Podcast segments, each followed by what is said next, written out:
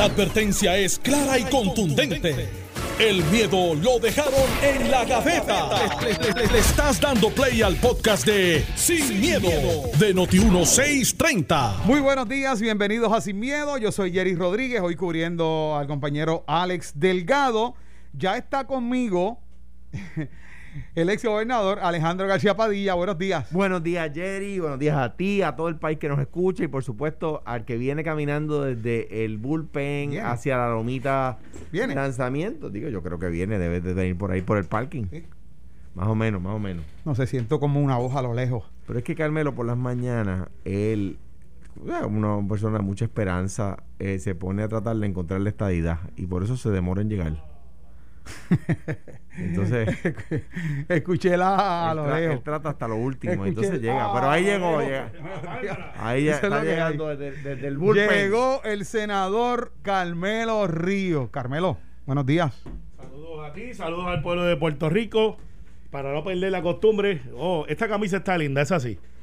Es así. Acaba de pasar Ferdinand Pérez, que llegó temprano. Quiere decir que jugando pelota dura. Tirándole piropos a, a, Ferdinand. Es que los otros días vieron con una camisa que. Estaba, estaba bonita, estaba bonita. Porque Bueno. gustan los colores. eh, Bueno, pero para los otros, muchos también del otro. Así que. bueno, hoy, hoy el lunes. ¿Cómo estamos? Bueno, qué forma de comenzar, ¿verdad que sí? Lunes, lunes 16 de noviembre, lunes también comienzo de la nueva orden ejecutiva. Vamos a comenzar hablando este, sobre este particular porque ya algunos comerciantes han puesto, ¿verdad? Sus reparos en términos de que no está claro y hay una serie de vertientes en todo esto en términos de el mecanismo para hacer valer esa orden ejecutiva, no solamente con la policía estatal, con la municipal y se añade entonces la activación de la Guardia Nacional. Quisiéramos, quisiera que comenzáramos por la parte esta de con relación a- a todo lo que estipula esta orden ejecutiva y el 30% es lo que tal vez le está eh, creando algún tipo de cuestionamiento o discrepancia a los comerciantes, Carmelo. Mira, este, yo creo que ya nosotros somos expertos en órdenes y hemos explicado aquí anteriormente, pero vale la pena ah, explicarlo una vez más, que esta orden no es una enmienda a la orden anterior, es una orden nueva. O sea, las órdenes ejecutivas no se enmiendan, vienen órdenes nuevas. Entonces, al final del día, el 30% no debe de ser un issue de, de- de no entender. ¿Por qué? Porque los comercios, cuando a ti te dan una licencia para comercio, bomberos, dentro de los permisos que te da, te dice la capacidad de tu local. Por eso casi nunca está a- al aire, eh, al aire libre, este, casi nunca está ah, tan fácil de mirar, pero te dice ocupación tanto, y con eso tú le quitas, multiplicas por el punto 30 y te da eh, lo que realmente de personas que tú puedes tener. Lo que apuesta el gobierno es a la autofiscalización. Al decirte que lo pone afuera, es como decir, mire, pues hay muchas personas que están bien, bien pendientes a que tú te pongas la mascarilla, eh, a que no... o sea, eh, es una misión personal porque pone, supone sus propias personas en riesgo. Por lo tanto, más que la Guardia Nacional, lo que está apostando la gobernadora y el gobierno es que si Jerry entra a un restaurante y de momento dice que caben 20 personas, pero cuenta, porque los puede contar, aquí hay 40, pueda comunicarse y decir, mire, aquí en este restaurante hay 40, pues tú puedes ser 20. Y el proceso es el siguiente, tú vas donde el man y le dices, flaco, flaca, este, esto aquí hay más gente de lo que tiene que estar. Yo estoy seguro que los restaurantes lo que van a hacer es eh, sacar las mesas de circulación y poner las mesas que son y así es más fácil. Pregunta que me hace el ciudadano y, y Axel esta mañana, que me acompaña siempre, me dice, o sea que no podemos ir a la playa, podemos ir al restaurante 30%, pero podemos ir a las tiendas por departamento, todo el mundo y a los supermercados donde hay más gente. Sí, la razón y la lógica que yo le escucho a eso es, son necesidades, o sea, tú puedes vivir sin ir a un restaurante. Ellos no, porque la economía los mata. Pero tú no puedes vivir sin comer, tienes que tomar una decisión de entonces ir a buscar alimentos. Y eh, al final la playa, que yo creo que todo el mundo se preocupa por la playa, y fuera de Alejandro que está en el beach body con Alex, ni tú ni yo somos gente de ir a la playa mucho. Yo y no si vamos, somos de los que nos metemos con camisa. Este, entonces, sí, no se hagan que la inmensa mayoría de ustedes lo hace. O sea, los que están flacos son los que andan por ahí. eh, aquí Yo, estoy. yo, pues yo no sé en qué grupo yo estoy, pero me meto con camisa a la playa. Por el sol. Por, por, no, no, no, no debo coger mucho Sin sol. miedo, no mienta. No debo- Alejandro de los que corre sin camisa. No debo coger mucho sol. Después no. del video de arriba iba Alejandro. No. Pero ese no lo pusieron. Pero mira, el hecho es, Eh, las playas, la gobernadora ha dicho que yo creo que está haciendo el rol de, de- de- que debería estar haciendo el asunto público. Usted puede ir a la playa, puede ir a las marinas. Lo que no puede es sentarse con una neverita, ¿sabes? No tiene que ir a hacer ejercicio cuando alguien le pase por el lado. Usted se puede meter al agua, usted puede refrescarse, usted puede caminar, puede ejercitarse si desea. Lo que no puede ser es tener una neverita. Y yo sé que hay hoteles, con esto le pasó a Alejandro, hay hoteles que están siguiendo el distanciamiento y Iván Baez yo creo que a veces lo, dijo, lo dice como lo tiene que decir. Justo por pecadores, porque desafortunadamente tú no puedes empezar a decir, eh, Jerry sí, porque se porta bien, y yo sé que él se porta bien, Alejandro no, porque yo sé que se porta mal. ¿Viste el ejemplo? Sí, Este, sí, sí, eh, eh, tiene pues todo el mundo, sorry, o sea, es 15 días, yo apuesto a que la gobernadora después va a flexibilizar un poco más cuando bajemos los contagios, que estamos bien, bien altos y falleció la hermana del vicepresidente eterno de la legislatura de Guaynabo, Santos Otero, que es una pediatra. La doctora. La doctora, doctora. de Arecibo. Su hermano. De Isabela, la eh, doctora yo que en sido Isabela. El vicepresidente de la legislatura municipal más antiguo de lleva como 30 años. Y cuando te toca alguien de cerca, dice, caramba, esta señora es doctora. O sea, que sabe lo que está haciendo. Activa, pediatra.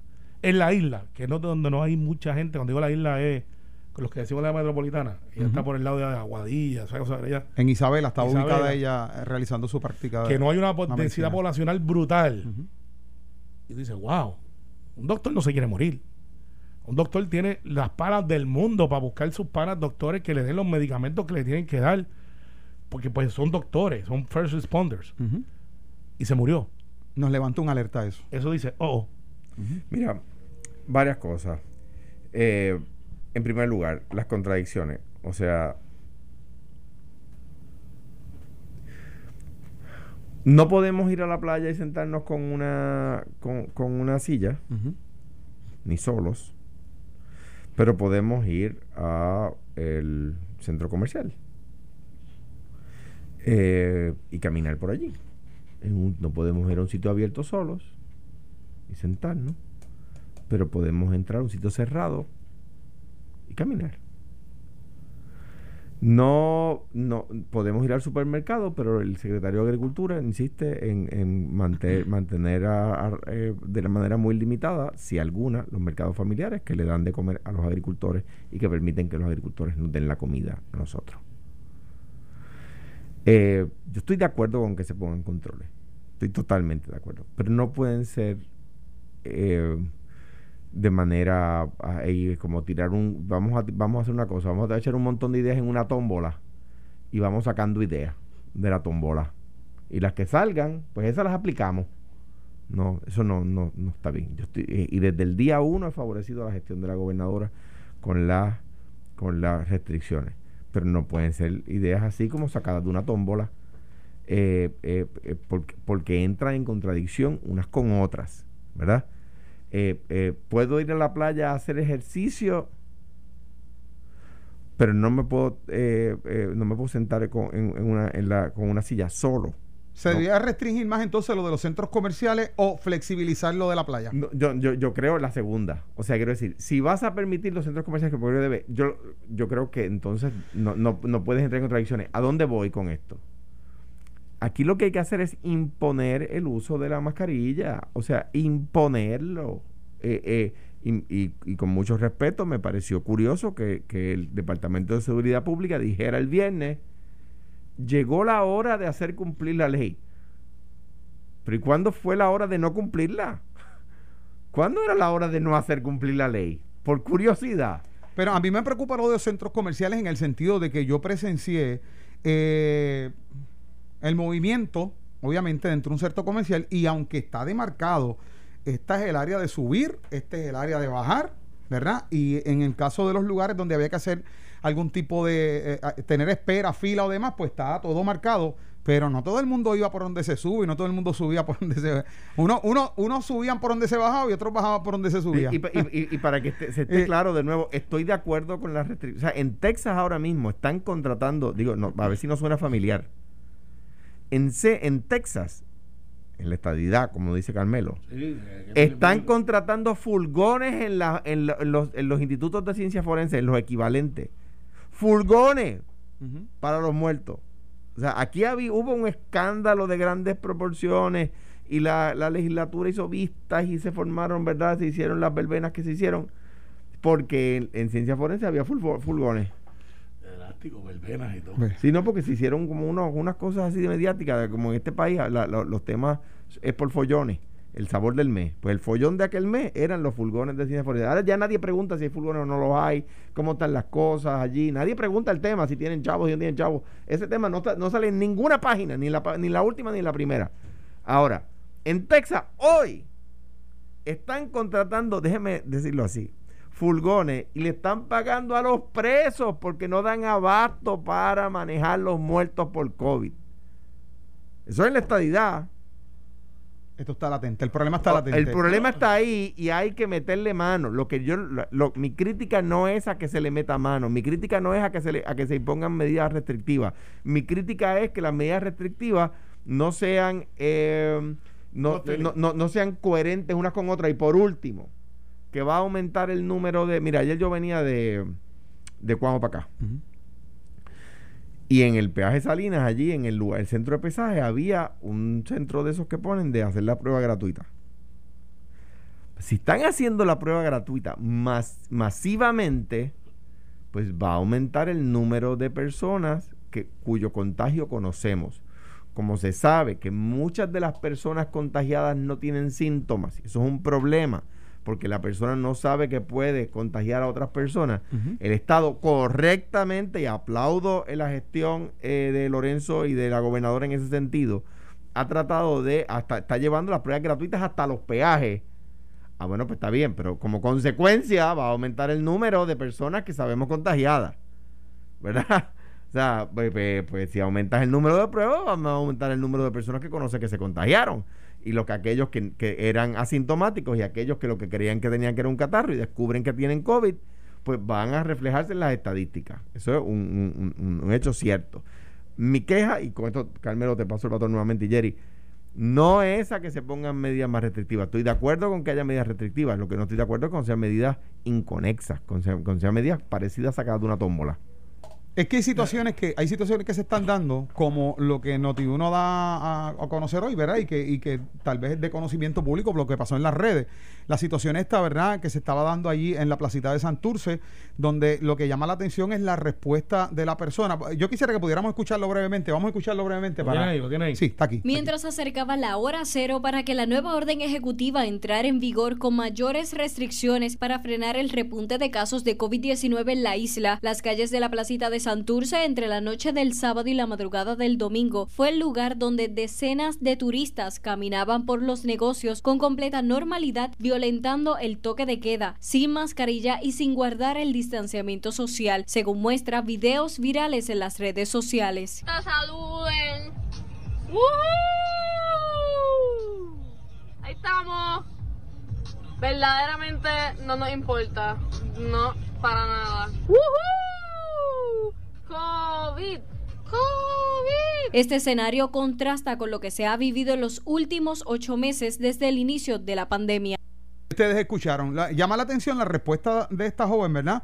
Ante la situación. Y yo sé que muchos ya la han visto en las redes sociales porque inmediatamente que, se, eh, que surge esta situación, pues se da a conocer. Y precisamente lo que estaba mencionando Carmelo, si se hubiese utili- se hubiera utilizado, como tú mencionaste, Carmelo, donde yo entro al restaurante y veo que afuera está el número 22 personas en la que pueden estar y yo veo que hay 45, pues yo como ciudadano puedo dar la voz de alerta para que esa situación se controle. Pero, Eh, ¿qué vamos a hacer con esto? ¿Qué Estos son ignorantes, ¿Qué? inmaduros eh, y algunas veces hasta incapaces. Eh, que se creen que se la comen este, haciéndose llamar la atención. Pero no son los más, Jerry. No son los más. Por cada estúpido que tú ves haciendo un video como ese, hay 10 que se están cuidando. Entonces hay que decir la palabra estúpido, porque los morones eh, eh, no les cae. Eh, porque son estupideces, son niñeces. ¿Dónde están los papás? ¿Dónde están los, familiares de esa muchacha? Que la lleven a capítulo, porque si yo hago eso, estuviera hablando aquí hoy y me va a pedir 81 años sin dientes, en vez de sin miedo. Yo he dicho, mire, va, eche para acá. Sí, Este, sí, la gente del campo es así. y- ¿Dónde a ti también te dieron chancletazo y con vareda de guadilla, de guayaba? Y, Eh, la lista es infinita. y si corres son dos veces. Sí. Y te pones dos maones y esperar que te quitaran los dos maones, para entonces darte la vez. No, la frase era no corras porque es peor. No corras que es peor. No corras que es peor. A mí la favorita era a mí, a mí me duele más que a ti. Y yo, de ahora de viejo, le digo, ¿ah, sí? ¿Y cómo es eso? Pero el hecho es que esa ignorancia no es el reflejo de nuestra sociedad. Esa estúpida no es el reflejo de nuestra sociedad. Pero yo, de- espérate, yo creo que esta joven, que creo que iba en el carro cuando vi el video ella, ¿no? Está burlándose de la gente que está apariciando sin mascarilla. O sea, yo creo que ella está Cínica. eh, mocking o está eh, muy mal. haciendo una parodia. Bueno, no, ella lo que yo creo, lo que yo creo que ella está Satirizó la situación. está satirizando a los que están pariciando. Ella va en el carro, si yo no me equivoco, ¿verdad? Yo no he visto el video, Esta es la pero impresión, cuando- la impresión que me da es que ella va, ella va en el carro y ve este, un montón de gente en la calle sin mascarilla, pasando la cool, unos con mascarilla, otros sin mascarilla. Y, y ella está diciendo COVID, COVID, COVID, como que, uh, que si esto, que si lo otro, satirizando a la gente. Oye, vaya, mira qué culo, oye, como si, como si nada estuviera pasando, ¿ah? Este, me parece a mí que esa es la intención de ella al hacer el video y, y, y hacerlo como lo hace, como burlándose. Bueno, Eh, a mí no me dio mucha gracia. satirizando a los que están a los que están en la calle, ella no, ella no lo está, ella está en su carro, si yo mal no recuerdo, ¿verdad? Del video. Ella está en su carro, está pasando, ve ese tumulto de gente sin protección y dice, mira para allá, tú sabes, vaya, aquí, ah, pasando la chévere, ah, que... Pues a Como está el a- COVID a- ahí. A, a mí como quiera no me da gracia. Eh, porque eh, si después enferman un familiar, porque pues allá usted si usted se quiere dar un tiro, pero No, hombre, Eh, no diga así. digo, allá usted sabe, si usted quiere irse... Pero, pero, y, y la intervención de la Guardia Nacional. Va- vamos a poner el posible escenario que esa situación que se dio en la placita de Santurce se diera a partir de hoy. Hay activada la Guardia Nacional, además de la policía, que sabemos cuál ha sido el trabajo de la policía, que está trabajando con los inconvenientes yo de menos efectivos. Alejandro, y tú fuiste gobernador, y, y los gobernadores son los commander in chief, eh, sobre todo la nacional. El jefe de la Guardia Nacional no es el presidente de los Estados Unidos per se, sí lo es de todas las Fuerzas Armadas, pero la administra localmente los gobernadores. O sea, está el el comandante en jefe, la gobernadora es la comandante en jefe de la Guardia Nacional y de la Policía de Puerto Rico. Correcto. Y del State Guard también, este, que, que son unos voluntarios que están ahí. Yo tengo mis dudas si un National Guard, mediante una orden ejecutiva, puede intervenir para arrestos. No, No, bueno, no puede. Lo, lo- no puede. Lo que pasa, ok, te explico. Digo, yo nunca lo hice, nunca eh, activé Pero la Guardia está el briefing. Nunca, sí, pero, pero nunca lo hice, nunca hubo que activar la Guardia Nacional para este tipo de circunstancias, sino según mi recuerdo, ¿verdad? Puedo estar equivocado, pero, pero es mi recuerdo. Eh, el- lo, que, lo que hace la Guardia Nacional es lo siguiente, pues por ejemplo, si tú no quieres que haya un policía, para que haya dos policías por patrulla, ¿verdad? Y para que ese policía no esté solo, tenga backup, este, haya otra persona armada ahí que sí, efectivamente puede hacer uso de su rifle si les disparan o si está en una situación de peligro. Eh, eh, pues para tener el doble de patrullas, pues pones a un, en vez de dos policías por patrulla, un policía y un guardia nacional. Y ahí duplicas el número de, de, eh, de parejas de policía o de parejas de agentes de orden que van a estar en la calle, ¿verdad? Y eso sí lo puedes hacer. Y ese tiene, tiene el backup de otra persona armada, ¿verdad? Pues si va a intervenir, ah, eh, hay otro que está ahí, que está disponible, que está listo por si hay un, una- un enfrentamiento, ¿verdad? Eh, eh, y eso por, por lo regular primero se, se eh, activa la policía militar eh, porque tienen entrenamiento para arrestar, porque, porque tienen entrenamiento Sí, pero para no pueden arrestar. Según lo Sí, estipulado por el sí. Reyes, no van, eh, su labor va a ser de orientación. Está bien, no, pero eh, oye, vez de la orientación. Negocio que está ahí, ese es el foco de, de la Pero por ejemplo, pero por ejemplo, cierro el negocio. No, pero, pero, pero con ellos va a haber un policía. O sea, quiero decir, si hay, en vez de haber dos policías juntos, pues, eh, y, y esos son, ¿verdad? Una patrulla. Ahora puede tener dos patrullas porque tiene un policía en cada una y un, y un, y un guardia nacional. Entonces, si hay un negocio que está violando la ley, el policía le cierra el negocio. Pero tiene el backup de un guardia nacional, no está solo. ¿Ves? O sea, y logras duplicar la presencia en la calle. Sí, por pero- lo menos, por lo menos, esa era la teoría, ¿no? No sé cómo se está haciendo Ok, ahora. Se baja Jerry vestido de, de Guardia Nacional. Con, Eh, con Carmelo vestido de policía. Exacto. Ah, pues Carmelo es el que interviene con el negocio. Y de momento Pero viene- Carmelo no está solo. Está bien, pero de momento viene uno de estos que graba estos videitos y dice, tú no me puedes arrestar. No, pero- Yo estoy aquí, a mí no me puede hacer nada. No. Aquel sí, este no. y hay 20 no, Fortrack no, sí, sí, espérate, espérate. Eh, el, el- el general explicó que esta no va a ser su función en este momento, pero en si hay un, como, como, como sabemos, no solo la Guardia Nacional, cualquier ciudadano, si se comete un delito grave en su presencia, puede realizar un arreglo, creo que la regla 11% que, por ciento criminal, no me acuerdo porque pueden haber Sí, un cambiado. evento civil. De, de- de- de un arresto civil, exactamente. O sea que, que, que sí se puede. Lo que pasa es que también lo que va a hacer ese, quien ordena el arresto es el policía, ¿verdad? En ese ejemplo que dábamos de Jerry vestido de Jerry, Jerry como Guardia Nacional y tú como policía de Puerto Rico, el que hace el arresto eres tú, pero tiene el backup, tiene la ayuda, tiene la fuerza, los brazos del Guardia Nacional que está ahí para darle soporte. Te compro la teoría. Entonces, Vamos a una pausa, vamos a una pausa para continuar con este y otros temas más acá en Sin Miedo. Estás escuchando el podcast de Sin, miedo, de Noti1630.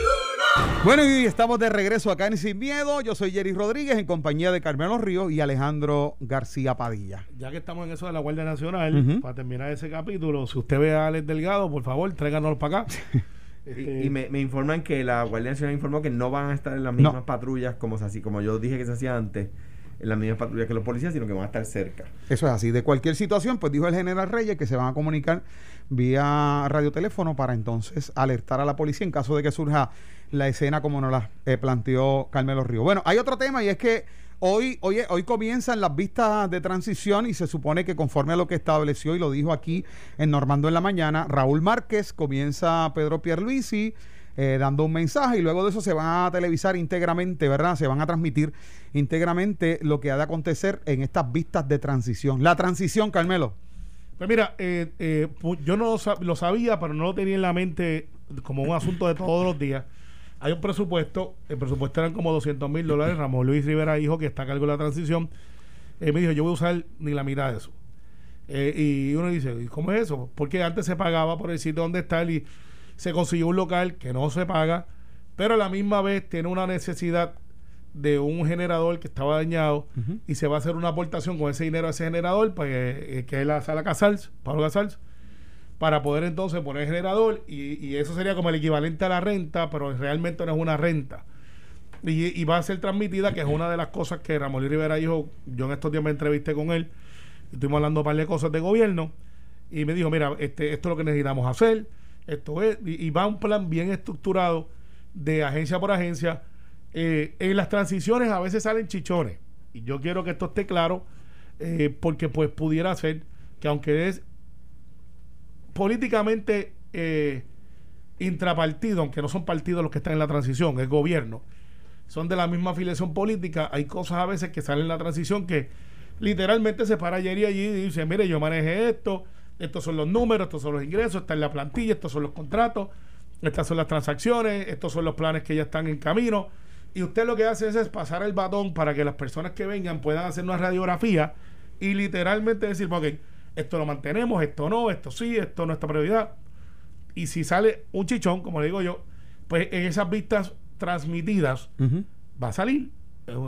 Y, y eso, y eso pues algunas veces genera hasta referidos. Y tratándose de una, o una administración del mismo partido, no Por tratan de, de minimizar esos No, chichones. Y, y- y por eso es que Ramón Luis ha dicho, eh, y por lo menos me lo dijo a mí eh, cuando estábamos hablando los otros días, Esconde el chichón para después. no, ¿No? que como va a ser vista transmitida, pública, por redes sociales, o sea, no va a haber gastos de televisión, nada por el estilo, va a haber los gastos usuales de fotocopia, eh, eh, obviamente tienen que comer algo, este, pero no va a ser gasto, va, va a haber mucho menos gasto público de lo que sería tradicionalmente. Va a estar Francisco Párez, Omar Matos y alguien más que en este momento se me escapa. Omar Marrero. Omar. Marrero. O- Omar Marrero, Omar Marrero, perdón. Omar Marrero, eh, Francisco Párez y hay otra, Pues, o- si hay otra persona más, no te pues, si la es porque va, Sí, va, va a sí. reportar Mira, algo porque va a haber prensa o algo así. Mira, la- es algo de prensa o algo así. La- estas vistas surgen- esto surge eh, por una ley que firma la gobernadora Sila María Calderón. O sea, este proceso de transición lo organiza una ley eh, firmado por la gobernadora Sila María Calderón porque cuando llega al gobierno en el 2001 eh, la administración saliente no le había dejado ningún informe, ¿verdad? Y era como que, ok, ahora vamos a entrar a ver qué encontramos y, y- y- la transición había sido hostil. Pues se crea esta ley para instruir un proceso de transición particular. Las transiciones, eh, desde que se creó la ley, solamente ha habido una del mismo partido, que fue la de Sila Aníbal, ¿verdad?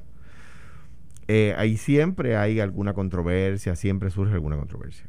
Tengo que decir que, eh, en un momento de la transición mía hacia la, hacia la, gobernación de Ricardo Rosselló, eh, las personas a cargo de, la transición por parte de Ricardo Rosselló asumieron una posición infantilista de, de allí maltratar a los, a los jefes de agentes salientes y llegó el momento donde tuve que mandarle a decir a Elías, a Jamón, a eh, el licenciado Orona, que me acuerdo como si fuera ahora. Una más y voy yo a deponer. Una, una. No dos, una más. Y Elí, no me acuerdo si Elías, Orona o Ramón, uno de ellos le dijo a Víctor Suárez, dile al gobernador que esté tranquilo que vamos a bajar el tono. Eh, porque asumieron una, una, posición infantilista. Claro, que después fue la misma, la misma actitud infantilista del chat. ¿Verdad? Hay cosas que nunca cambian. Eh, y que en tantos problemas le trajo al gobernador Rosselló. El gobernador Rosselló, en aquel momento gobernador electo, no era parte de, esa, de ese jueguito de, de política de barricada. ¿Qué se espera en esta transición? Por más de una razón. Yo creo que va a ser una transición bastante más smooth, más suave, más eh, llevadera. Primera razón, el gobernador electo sabe que ganó con el 32% de los votos. O sea, que no es que, no es como que como que no hay de hecho, ¿ustedes han visto alguna celebración del resultado electoral? Sí, no. No la ha habido. bueno, sí, porque pues está contento el que gana, el que pero, no, pero, no, no estamos a pesar de los videos. No como suele ser. no, no, claro, no una caravana. no, no, no, o, o, o, o, una actitud triunfalista y eso está bien. No, lo voy a. Lo, es para aplaudir lo que lo digo. ¿Por qué? Porque el, el gobernador ganó con el 32% de los votos y sabe que tiene mucho que trabajar para aumentar eso, no puede reducirlo, ¿verdad? Eh, máximo cuando él ganó con 32% y su contrincante sacó 31, su contrincante principal sacó 31. O sea que, que, es, que es una situación de mucha sensibilidad y el comité de transición no puede dar una impresión distinta, no puede... Y lo, que decía yo el otro día en cuanto a las elecciones internas dentro del Partido Popular, del liderato legislativo, esto empieza a mandar mensajes y, el, y sabemos cuál es el mensaje que el país quiere oír. Lo, escuchamos en las urnas el, 3 de noviembre. Por lo tanto, el PNP tiene la, misión de cómo maneja los procesos de transición número uno, de una manera muy profesional y número dos, de una manera de mucha transparencia, de mucha transparencia, lleve un mensaje de cómo va a ser su gobierno. O sea que ese me parece que es el gran reto. Tiene gente buena ahí para hacerlo. Mi preocupación, que la persona quizás más centrada, más madura del comité, que es el alcalde Bayamón, ha dicho, vamos a ver cómo están las finanzas del país. Ahí yo discrepo. O sea, la elección del 2016, hace cuatro años, es la primera que se da, igual que la, luego la 2020, la 2020 es la segunda, donde los competidores saben a ciencia cierta cuál es la situación exacta de las finanzas del país. O sea, nadie puede decir en este momento, ni hace dos meses, ni hace seis, que no sabe con qué se va a encontrar en las finanzas del país. Nadie. Sí, pero, pero no es lo mismo, no es lo mismo, no es lo mismo, porque, pues claro, y tienes elementos junta que no lo hemos discutido, que tienen un plan fiscal aprobado por eso por la junta, pero eh, el hecho sería es cuántos han gastado, este, esa incertidumbre de dónde están los fondos federales. Pero si tienes a Omar. Está bien, por eso no, no estoy, diciendo que tú estás, estoy en contra de lo que tú dices. Para terminar, en el, en el comité de transición entrante hay funcionarios actuales. O sea, y lo digo para, para ilustrar, para que la gente sepa, se supone que el, que el gobierno saliente le presenta, le hace una presentación al gobierno entrante por agencia. Pues aquí se da la, la coyuntura de que de los funcionarios salientes hay integrantes del gobierno entrante. ¿A quién le va a presentar Omar? No lo digo con una crítica, no estoy criticando. Es un problema que tiene el, comité de transición, que, que, que los entrantes participan de los salientes. Entonces, pues, pues la, información está ahí, es un círculo. Claro, pero Ramolín lo que está diciendo es, yo conociéndolo como lo conozco, es el asunto de, ok, yo tengo chavos, pero ¿de qué vale tener chavos si no los estoy usando? O tengo chavos, ¿de qué vale tener los chavos si está ya comprometido? By the way, ¿sabes de quién fue la ley de transición cuando ganó Sila Calderón? ¿De quién? Y esto, importante que se sepa, Dale. del, del vicepresidente de la Cámara de Representantes. en ese Ferdinand momento, Pérez. Ferdinand Pérez, que fue el que radicó el proyecto de ley, que lo llevó a término en la Cámara, que lo llevó a término en el Senado y que lo firmó Pues muy la bien. gobernadora, una gran aportación histórica. Muy bien, así que eh, un, un- aplauso para Ferdinand. Jugando pelota dura. Desde entonces. Entonces, eh, exacto, pero mira una cosa interesante. El de gobierno va a correr. El de Casablanca es un free for all allá, eso, eso es una ridícula. Cámara legislativa, Senado y Cámara.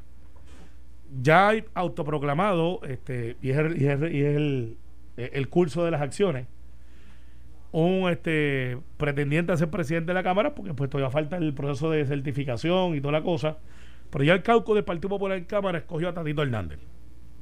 En una votación bien cerrada por un voto, eh, donde eh, competía él y Jesús Manuel. En el caso del Senado, José Luis Dalmau, con un voto unánime, eh, sale proclamado como el presidente, eh, que sería el- lo que se hace, que sería el presidente del Senado. En la Cámara, hablábamos fuera del aire, algo que nosotros habíamos tocado la semana pasada, que es las papeletas que quedan por Los contar. 125 maletines. Los Ay, 125 Que, maletines. que subían y bajaban como la marea, los habían de 180, Los habían de 125 maletines. subían y bajaban, Pero dependiendo. antes de cambiar ese tema, eh, no se nos olvide que el nuevo, el, el presidente del comité de transición saliente es el jefe Carmelo. este está tratando de montarme el vellón buena gente ya hicimos las paces fue compañero empleado de nosotros ayer será Buen tipo, buen, buen tipo ya él ya, ya estamos ready deje eso ya aquí. anyways Al gobernador sí, interino. De, interino sí eso le duele a Alejandro pero este mira Porque a mí. eh, qué sé yo por Porque decir- a mí. por decir algo. y, si, y si tú lo dejas pasar Exacto, exacto. pero este que este se trata de sacar el balance sacar Alejandro, balance. Alejandro la tenía ahí para ti. la tenía, la tenía. eh, eh, Tengo eh, que admitir que no es mía. En la lucha libre, eso es tengo un que lazo. tengo que lazo admitir que un amigo mutuo me lo escribió. Ese Eddie López, por eso saliste en el video. Saliste en el video de la placita en chancleta. Yo, tengo que mirar tu teléfono. Yo sé que ese fue Eddie López. Miren, ese, es el humor de Eddie López. Mira, este. Pero en el tema que tú tienes de los que finalmente fueron 125 maletines. Exacto. Pero 125. Ahora sabemos algo que no sabíamos en aquel momento. ¿En qué se traduce En aquella eso? ocasión yo decía, porque decían que eran 3.000 papeletas. y Yo decía, no da 16 papeletas por maletín. No da. El que ha sido funcionario del colegio sabe que hay cientos de papeletas. en- Ujú. en, no miles, no mil. No llega a mil, pero hay cientos de papeletas en un, malet- en un maletín. Y si hubo, esa malet- ese maletín era de un colegio, pues hay cientos de, malet- de papeletas vivas. O sea, papeletas que no se han contado. Mira, que dos semanas después de las elecciones aparezcan así como que aparecieron, adiós cara. Mira, aparecieron unos maletines con unos- y que tengan casi 50 mil papeletas vivas. Wow. Que, mm, para que la gente eh, sepa y esté tranquila de- en cuanto a la certeza del país. No, aunque el 100% de las papeletas de gobernación fueran del Partido Popular, no cambia el resultado porque del- de gobernación hay 12 mil y pico de papeletas en esos maletines Se quedaría Pedro Pierluisi como gobernador electo. pero pueden cambiar alcaldías. Tú tienes la alcaldía de, de Culebra, Por que dos Iván, votos. Iván Solís está perdiendo por dos votos nada más. Hay, hay escaños legislativos que están un poco más finos. Hay alcaldías en general que están un poco más finas. La alcaldía de Humacao la pudiera, la pudiera ganar como quiera el Partido Popular. Aguadilla. Este, eh, Aguadilla está, el doctor Julio Roldán está ganando por ciento y pico de votos. Eh, eh, y en ese sentido, eh, pues, pues es, es una, es una Y- claro, en el, en, en- Son muchas papeletas. Eso puede cambiar, puede cambiar el resultado final. Le hice una aclaración ayer en Telemundo y la hago aquí ahora. Esto no es culpa del presidente. Culpa de que ya no, de que las personas que sabían manejar escrutinio y conteo de votos ya no están ahí. Mira, eh, Código esto- electoral. Esto va a, no, no, no, no te metas ahí. No te metas en esa caverna que te va a pasar como la de Camuy, que no la hemos abierto todavía. Código Mira, electoral. Código Electoral garantizó que hubiese mucho más participación de la que hubiese hoy. Pero si Ah, votó menos gente. Haciendo la aclaración de que había una pandemia y aunque se empezó a hacer año y medio atrás, sí se tomó en consideración al momento aprobarlo y, y garantizó que mucho, mucha gente pudiera y, votar. la- que y las el elecciones fueron mejores y las elecciones fueron mejores que las anteriores. No, Hubo- fueron hubo- peores. Hubo más participación, Hubo de, de- menos de lo, de participación. lo que hubiese habido sin el código de la gente haciendo filas. Eso no es verdad. Hay un error que, es que sin el código hubiese habido más unidades hay- electorales. Hay, hay un error que el que iba, que las unidades electorales no se deben de consolidar y deben de abrirse más porque las filas eran inmensas. Y daba la impresión de, que iba a haber una mayor participación y después terminamos más Así fue, así pero, fue. pero, habiéndote dicho eso, cuidado, eh, esto va por un lado y para el otro. El análisis tiene que ser como es, sin miedo. Que no sea que en la Cámara, que es donde yo veo que hay muchas más batallas con un número significativo de votos, aquel que proclamó, proclamaron presidente de la Cámara, se cocote. O sea que está en juego, eh, pudiera estar en juego sí. la presidencia de Rafael Tatito Hernández. Sí, y te explico por qué, pero puede ir pa- pa- también para los dos lados. Porque yo no tengo, yo no te puedo decir la tendencia. Tienes a Jesús Santa por chavito.com arriba. Que siempre se mue- que, que yo creo que es un buen legislador, dicho sea de paso. Pero siempre gana de esa Siempre, forma. siempre gana es. apretado. Gana apretado. Este, algo pasa ahí, es que quizás el distrito para él es malo. Eh, Lo que digo para él es que es un distrito donde hay mucho voto estadista y eso pasa, mucho. Tienes el de Che, eh, que, que es el representante actual, que está perdiendo por sesenta y pico, ochenta y pico de votos, algo así. Tienes entonces otros legisladores que están por 200, 300. Tienes distritos senatoriales en Humacao, donde los que saben de esto, y yo estoy solamente repitiendo lo que escucho, hay una posibilidad de que entre uno del Partido No Progresista. Tienes el de Aníbal José Torres con Kenneth Riquelme, que eh, se plantea de que donde están los maletines que de esas áreas, que ellos saben de dónde es que son, ¿Dónde, dónde tú acumulas? seguro? no tú acumulas, pudieran entonces ser el área donde acumula este Aníbal José y no acumula Kenneth. Y eso pone en ventaja a O Aníbal sea, José. a- a- esto pone, esto pone en, en perjuicio al- a alcaldes y legisladores de ambos partidos. De ambos O sea, partidos. El Partido Popular podría ganar escaños que no ganó y el PNP podría ganar escaños que no ganó. O sea, son demasiadas papeletas. Demasiadas. 46 mil, exactamente. 46 mil papeletas. Viva, sin contar. Viva. Y eso pudiera cambiar cuando de 200, 300. Y en Arecibo también se plantea que Bueno. pudiera entrar un senador del PNP versus cero que tiene ahora. Y eso pudiera cambiar la Bueno, composición también. Ah, ahí que- Carmelo está haciendo la lista de su, de su wishful thinking. Yo, Pues, yo podría ah, hacer la mía. pues, pero Pero bueno. a mí lo que me preocupa es, como dije el viernes pasado, si siguen apareciendo papeletas, el que va a pedir que cuente es David Beniel. Este, Sí. porque podría ganar David Beniel con tanta papeleta. que Quizá aparezcan dos o tres votos por David, y, pero tiene. Y Bueno, entonces, By the way, recinto by the dos way, de San se lo Juan, dije a eh, David la semana pasada y, y, y, y, y me dijo que, que Alexandra me iba a matar si yo... sí, no, te, va, Bueno. te va a poner disfrazado. de Se nos acabó. Se nos acabó el tiempo, se nos acabó el tiempo. Gracias a. Carmelo Río, a Alejandro García Padilla, a ustedes por estar con nosotros y los próximos jugando pelotadura. Buen día.